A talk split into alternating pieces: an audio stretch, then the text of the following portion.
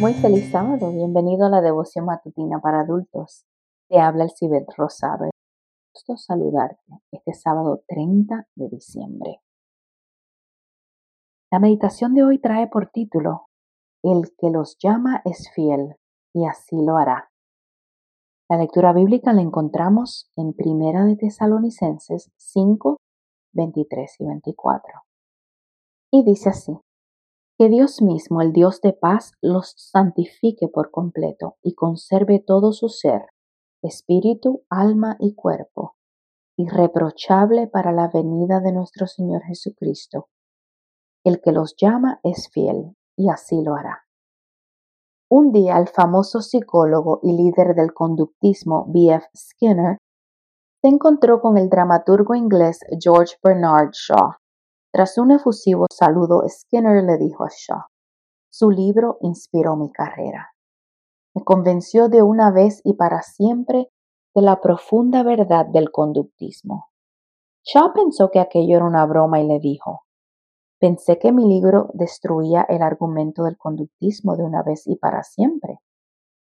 El problema radicó en que Skinner no acabó de leer el libro en los primeros capítulos, Shaw había construido un caso en favor del conductismo, pero en el último capítulo, Shaw desmontó todo lo que había dicho en los capítulos anteriores.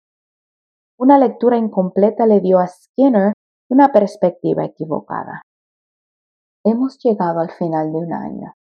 Son muchos los capítulos que hemos acabado, los episodios que han concluido, pero todavía no hemos acabado de leer los capítulos restantes del libro de nuestra vida.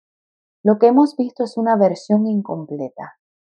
En este momento puedes tener una versión errada, limitada de ti mismo y de tu futuro, pero no te puedes detener. Debes seguir avanzando hasta que llegues al último capítulo y veas cómo Dios cumplió en ti esta promesa.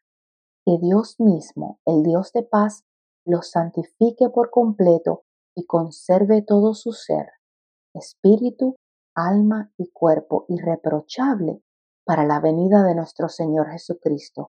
El que los llama es fiel, y así lo hará.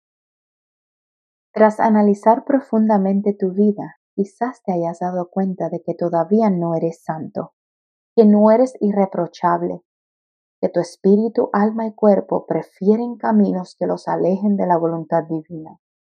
Sin embargo, si sigues leyendo, si sigues avanzando por fe, verás que el último capítulo de tu vida demostrará que Dios es fiel, que Él cumplirá lo que ha prometido y que tú estarás de pie cuando ocurra la venida de nuestro Señor. Ni tú ni yo somos fieles, pero Dios es fiel y Él sí cumplirá su promesa. Lo verás cuando llegues al final del libro. Te invitamos a escucharnos nuevamente mañana. Que sientas la presencia de Dios en este día.